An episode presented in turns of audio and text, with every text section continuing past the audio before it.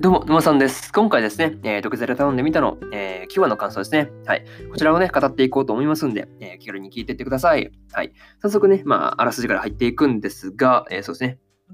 虫歯治療に来た土下座ある。そこで見たのは母なる巨乳。しかし麻酔の苦手な座る。これは土下座で拝ませてもらうしかない。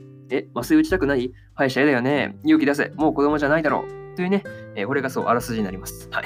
そう、あらすじからしてなかなかね、そう、面白いなと思うんですけど、まあ、なかなかね、今回はそう母なる巨乳をそう拝ませてもらうために、そう、戦闘下座をするというところになるんですが、まあ、今回ね、そう、今回もそうですね、結局そう見せてもらえるんですけど、いや、なんて言うんだろう、エンドカードのところがなかなかね、そう面白かったですよね。なんかそう、またそう、なんて言うんだろう、来た時に、そう、暴れた時に、まあ、またね、あの、来た時ゲスるか暴れたらどうしようとか言って、また見せなきゃならないのかなとか、そういうことを言いながら、なんかね、嬉しそうにしてるんじゃないかっていうツッコミをされてね、まあ、そうそうそう、嬉しく、そうですね、なんかしてないですよ、みたいなね、そう、ああいうところがそういいなというふうに思いますね。はい。なかなか今回もそう、なんて言うんだろう、まあ、なんて言うんだろう。いつもね、そう、学校、今まではそう、学校がね、そう、メインだったわけですから、まあ、なかなかね、そう、まさかのね、あの、歯医者のところにまで出てくる、出てくるとは思わなかったんで、いや、多分この調子でね、多分もっと別のところのね、なんか展開的にやっていくんだろうな、というふうに思います。はい。確かに、そう、今まではそう、なんて言うのか、ちょっとね、学校がそう舞台なわけで、そうそうそうそうそう。だったんです。登場人物もね、そう、学生とかだったんですけど、まあ、今回からそうですね、なんか徐々に大人になって、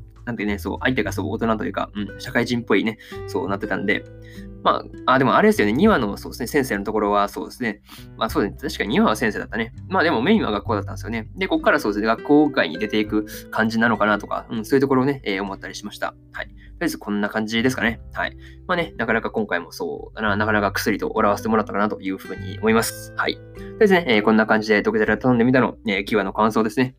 えー、こちらをね、えー、終わりにしようと思います。はい。でね、1話から8話の感想はですね、え過去の放送でも語っておりますんで、えよかったら聞いてみてください。はい。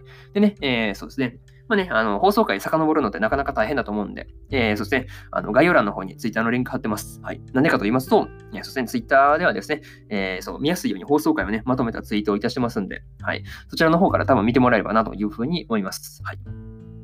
まあ、ちょっとね、お昼過ぎにはなるかと思いますが、うん、毎毎日ね、そうやってるんで、あのフリート機能のところに固定してますんで、多分見やすいと思います。はい。ですね。とりあえずこんな感じかな。はい。でなんで、迷ったらね、えー、見に来てください。はい。そうですね。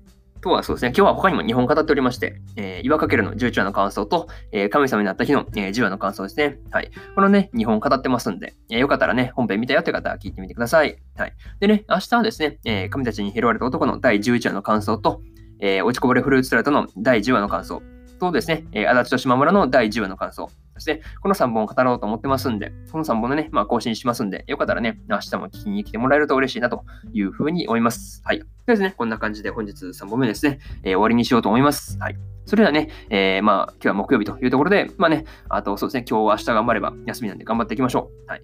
でね、まあ、とりあえず、それではね、まあ、皆さん良い一日をお過ごしください。えー、以上、沼さんでした。それじゃあまたね、バイバーイ。